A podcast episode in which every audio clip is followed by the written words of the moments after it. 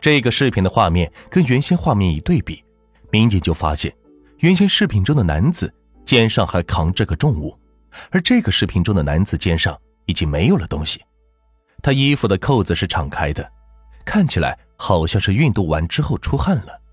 而警方根据监控画面顺线追寻，发现这名男子回到了死者周某租住的那个巷子里，种种迹象表明，画面中这名冒雨前行的男子。极有可能就是杀害周某的犯罪嫌疑人。那么，接下来的关键就是要找人辨认出这个可疑男子到底是谁。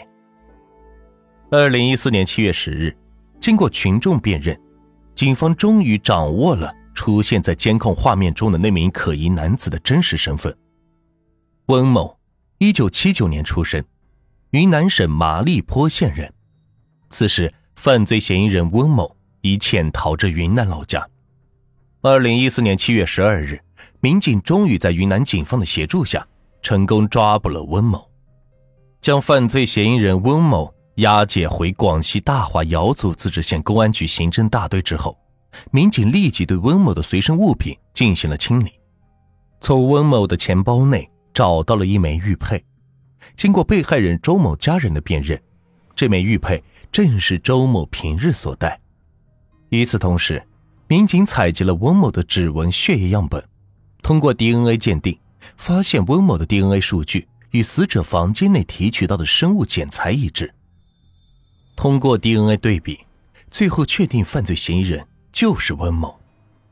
那么，温某和被害人周某究竟是什么关系呢？他为何能够和平的进入死者的房间，又将死者残忍的杀害呢？温某到案之后，民警立即对他进行了询问。据温某交代，他和周某素不相识，无冤无仇。既然犯罪嫌疑人温某和受害人周某素不相识，也无冤无仇，那么他杀害周某的动机是什么呢？随着审讯的深入，真相也逐渐浮现出水面。根据犯罪嫌疑人温某供述。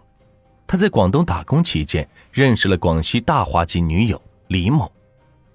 二零一四年六月五日，温某与女友从广东一起回到了广西大华瑶族自治县，准备在大华开一家按摩店。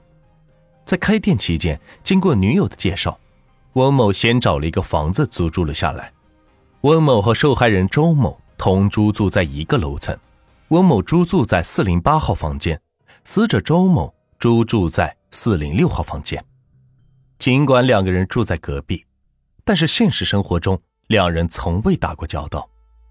然而，谁也不曾想到，二零一四年七月四日，两个陌生男女的命运竟然交织到了一起。七月四日傍晚，广西大华瑶族自治县下起了磅礴大雨。此时，翁某和女友到大华已经将近一个月了，按摩店还是没有开起来。但是钱却花了不少。对于手头拮据的温某来说，日子就如同下雨天一样，非常糟糕。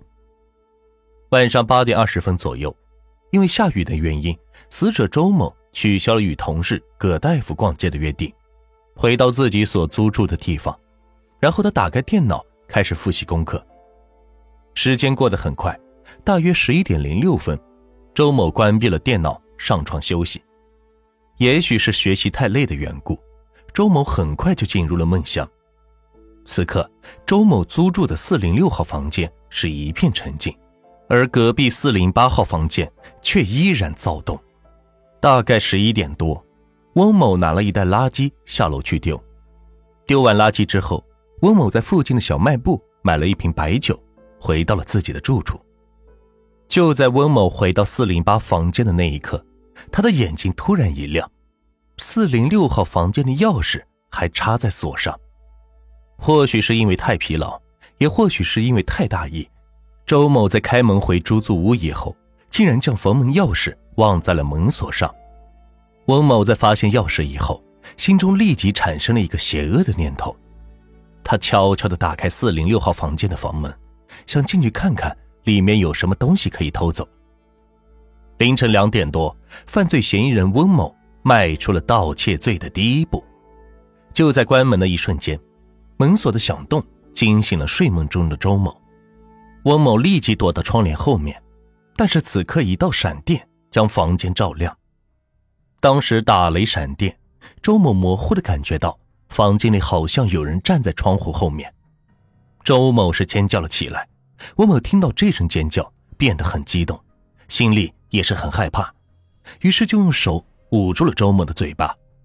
两人在打斗的过程中，放在一旁的玻璃杯被碰倒在地，发出了落地的刺耳的响声。但是恰好当晚的球赛，这一系列的反常情况都被人们当成球迷的狂欢而忽略了，因此没有引起邻居的注意。杀害周某后。